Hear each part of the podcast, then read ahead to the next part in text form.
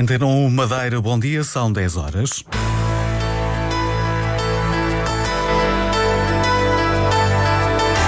Antena 1 Madeira, informação.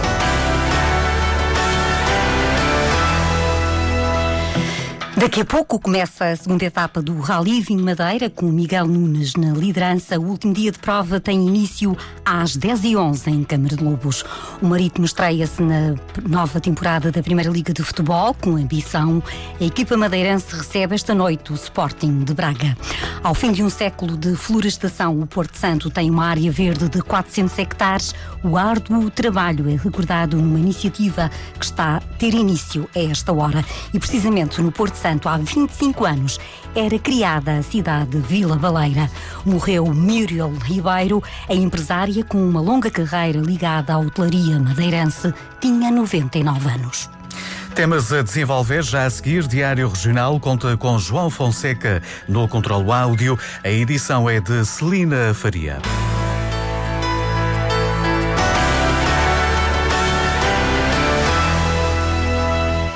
A esta hora está a começar no Pico Castelo a cerimónia para marcar um século da florestação do Porto Santo. A ilha, desde o começo do povoamento, enfrentava o problema da erosão. O trabalho de florestação começou com o regente florestal António Chiapa de Azevedo no início do século passado. Manuel Felipe, presidente do Instituto das Florestas e da Conservação da Natureza, realça o resultado da aposta em criar áreas verdes numa ilha muito árida. Hoje o Porto Santo tem uma área de aproximadamente 400 hectares de floresta, fruto de 100 anos de, de, de muito trabalho e de muita dedicação. Na altura utilizou-se essencialmente espécies pioneiras, eh, resinosas, eh, principalmente pinheiros, eh, foram aqueles que, que, davam maior sucesso à, à plantação. Hoje os desafios são, são outros, utiliza-se nas ações de, de, de arborização e florestação também espécies eh, endémicas e indígenas do Porto Santo e o grande desafio está aí na diversificação das espécies. Em breve vai ter início a remodelação do viveiro florestal do Porto Santo, como confirma Manuel Felipe. É aí que efetivamente tudo começa, na produção das plantas, para depois podermos desenvolver e fazer ainda crescer mais esta área florestal do Porto Santo, com maior diversidade, com maior biodiversidade e podermos ter uma floresta eh, sustentável nos próximos tempos. Plantar árvores nas serras do Porto Santo sempre foi uma tarefa árdua, acompanhada pelos guardas florestais ao longo dos anos. O mais difícil é mesmo manter as plantas vivas, como explica o mestre florestal coordenador Adriano Andrade. Os terrenos, como sabemos, no Porto Santo tinham de ser preparados de forma diferente dos da Madeira em que eram construídos pequenos muros para que segurasse o pouco de terra que, portanto, que o terreno tem.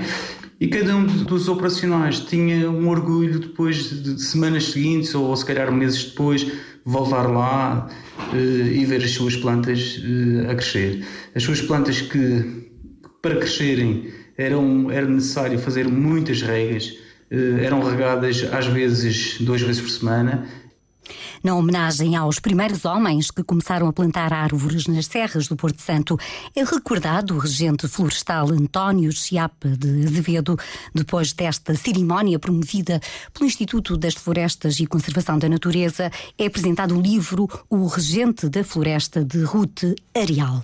Há 25 anos era criada a cidade de Vila Baleira, no Porto Santo. O aniversário é assinalado, é assinalado com vários eventos.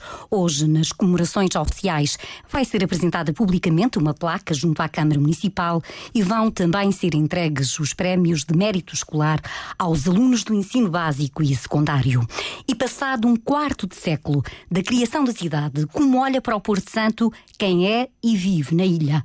Maria José Vasconcelos, de 75 anos, foi durante muitos anos funcionária do aeroporto, hoje é reformada e olha para o lugar de sempre, como a Vila Baleira. Dá-me sempre jeito de chamar, olha, vamos à vila, ou, ou fui na vila, ou, ou coisa assim. Mas sou pessoa de conhecer assim, cidades, por exemplo, é a cidade do Funchal, já é maior que aqui no Porto Santo. Mas, veste que é o meio pequeno, isto é uma ilha, não é?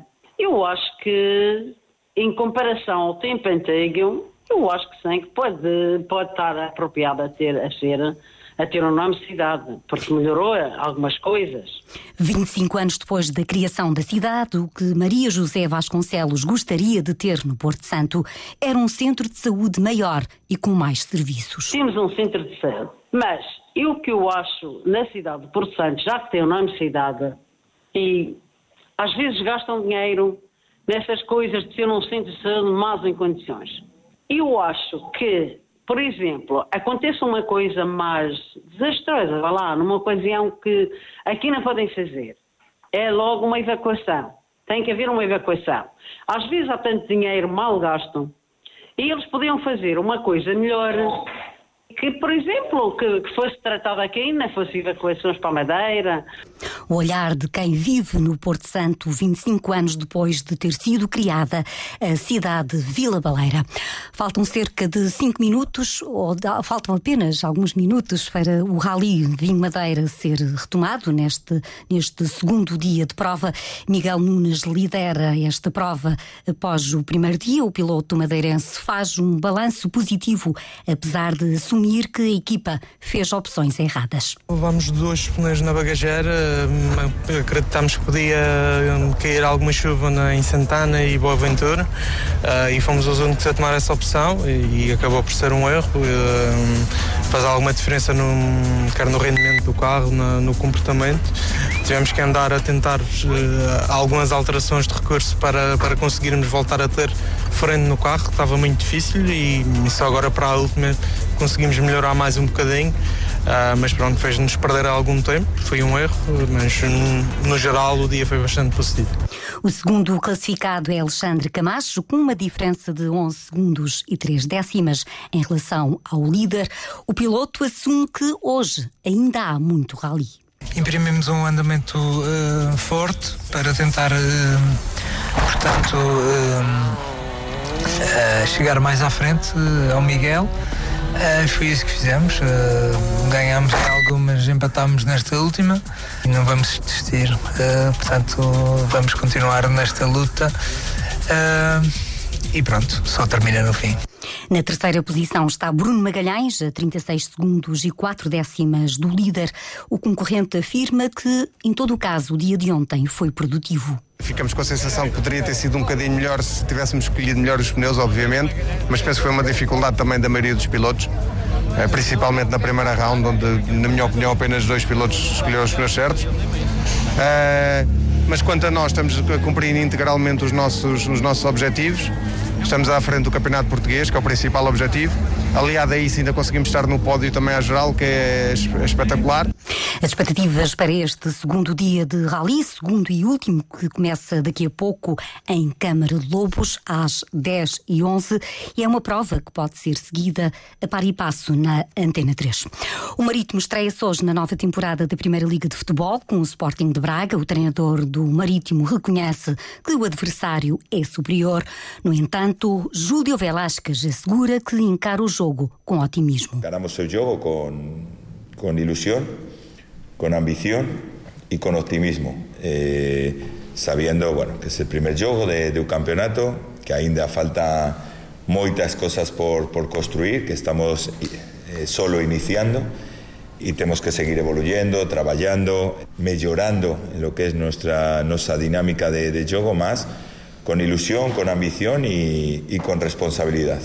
O jogo do Marítimo com o Sporting de Braga é às oito e meia da noite. Tem relato na Antena Madeira de Duarte Rebolo e reportagem de Duarte Gonçalves. O jogo pode ter público em 50% dos lugares do Estádio dos Barreiros, mas é obrigatória a apresentação de teste à Covid-19 para assistir a este jogo de estreia na nova temporada da Liga de Futebol. O campeonato arrancou com uma vitória do campeão Sporting frente ao Vizela por 3-0. Este sábado entram em campo mais, há mais três jogos da Primeira Liga de Futebol. O Oroca tem encontro marcado com o Estoril Praia ao meio-dia e 45. Às seis da tarde, o Moreirense recebe o Benfica. A Madeira registrou 21 novos casos de Covid-19, oito são importados, 13 casos são de transmissão local, são 236 casos ativos neste momento. Nove pessoas encontram-se hospitalizadas no Hospital Dr. Nélio Mendonça, nenhuma delas em cuidados intensivos. No total, há 76 situações que se encontram em apreciação pelas autoridades de saúde. Ontem foram administradas em três conselhos da Madeira mais de 500 vacinas as jovens entre os 12 e os 17 anos. Nesta faixa etária, a região passa a contabilizar no total cerca de 3 mil vacinas administradas. A nível nacional, ontem foi conhecido que o país alcançou os 70% da população com vacinação iniciada, uma meta que já tinha sido atingida na região a 31 de julho passado. Estão a ser realizadas obras de manutenção nas caldeiras do Hospital Dr. Nélio Mendonça. A intervenção motivou algum fumo escuro no piso superior. Rafaela Fernandes, presidente do Conselho de Administração do Serviço Regional de Saúde, explica o que está a ser realizado. Decorre de uma intervenção por manutenção preventiva das nossas caldeiras, que são eh, alimentadas a nafta e que, no fundo, é tudo aquilo que garante a água quente em toda a unidade hospitalar, o vapor que é necessário para a esterilização, o vapor que é necessário para a cozinha, para cozinhar os próprios alimentos e uh, desde a semana passada, e é um processo que ainda vai decorrer por mais umas duas semanas, estamos a fazer a tal manutenção preventiva com a substituição de alguns materiais, o que leva a que tenha este efeito que poder existir um fumo mais escuro. A obra de manutenção nas caldeiras do Hospital Dr. Nélio Mendonça, uma intervenção descrita ao jornalista Pedro Felipe Costa. Na pré-campanha eleitoral para as autárquicas, a Iniciativa Liberal defende a extinção do cargo de representante da República por considerar que é uma função sem qualquer utilidade. Duarte Gouveia, o candidato à Câmara Municipal do Funchal pela Iniciativa Liberal, propõe que o Palácio de São Lourenço possa ser um espaço aberto e acessível à população e visitantes. Não precisamos de tê-lo ocupado como representante da República, função que, independentemente da pessoa que ocupa o cargo, função que não é necessária, é desnecessária, é inútil e é um obstáculo, uma secundarização dos portugueses. Em nenhum sítio do país, à exceção dos Açores, existe um representante da República de uma parte desse mesmo país e, portanto, este, esta função deve deixar de cá existir e passarmos a ter este espaço fantástico, este palácio eh, criado pelos Filipes, já há tantos, há tantos séculos e, no entanto, que está aqui a, a mesmo a chamar para ser visitado por turistas. O presidente da Iniciativa Liberal está na região numa visita de pré-campanha eleitoral.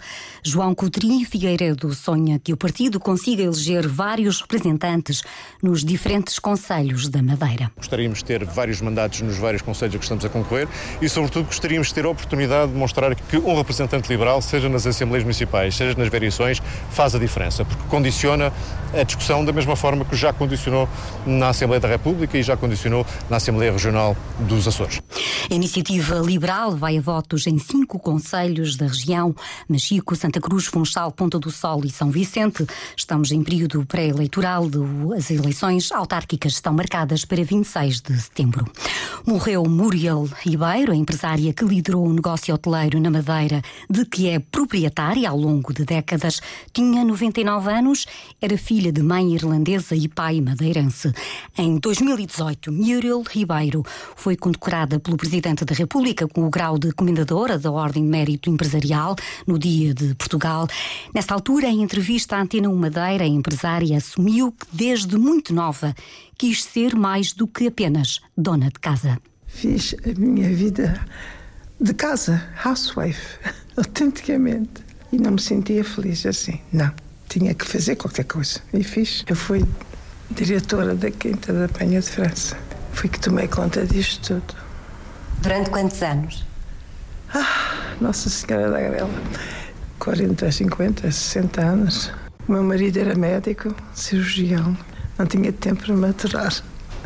E eu comecei pequenina, com, com três quartos de dormir, três quartos de banho, e foi devagarinho, devagarinho, até que chegou a, a isto. Fazer empregada de quartos, de tudo, tudo que posso imaginar. Muriel sempre se assumiu como uma mulher ativa e empresária, recebeu várias distinções públicas ao longo da vida. Já há reações a esta morte da empresária. Num comunicado, o presidente da Assembleia Regional manifesta o seu profundo pesar, reconhece que a comendadora teve uma longa vida de serviço à autoria de charme e de requinte na região. O representante da República também destaca a arte de bem receber que tanto caracteriza o destino turístico da Madeira, uma arte que foi tida em conta por Muriel Ribeiro ao longo de décadas na liderança de um grupo hoteleiro no Funchal. Folhamos agora as páginas dos jornais deste sábado com a jornalista Cláudia Ornelas. Uma reação adversa a cada mil vacinas administradas. São contas que surgem na capa do Diário de Notícias. Febre, dores de cabeça são exemplos de efeitos secundários notificados. A administração regional é a mais velha do país. O JM escreve que a média de idades é de 46 anos e é na região que existe a maior percentagem de licenciados entre os que trabalham na função pública. O rally surge em destaque em ambos os jornais. Nas capas aparecem os milhares que acompanharam em festa os eventos do primeiro dia. A viatura de Miguel Nunes ocupa também as capas, onde se lê que o piloto fecha a primeira etapa na frente. E no interior, na primeira página, o diário olha para o Largo da Fonte, que já perdeu uma dúzia de árvores. Atualidade nos jornais, num dia marcado pelo segundo, pela segunda etapa e o dia final do Rally Vinho Madeira, que pode ser acompanhado na Antena 3 Madeira. Foram assim as notícias. Diário Regional contou com João Fonseca no controle áudio. A edição foi de Celina Faria.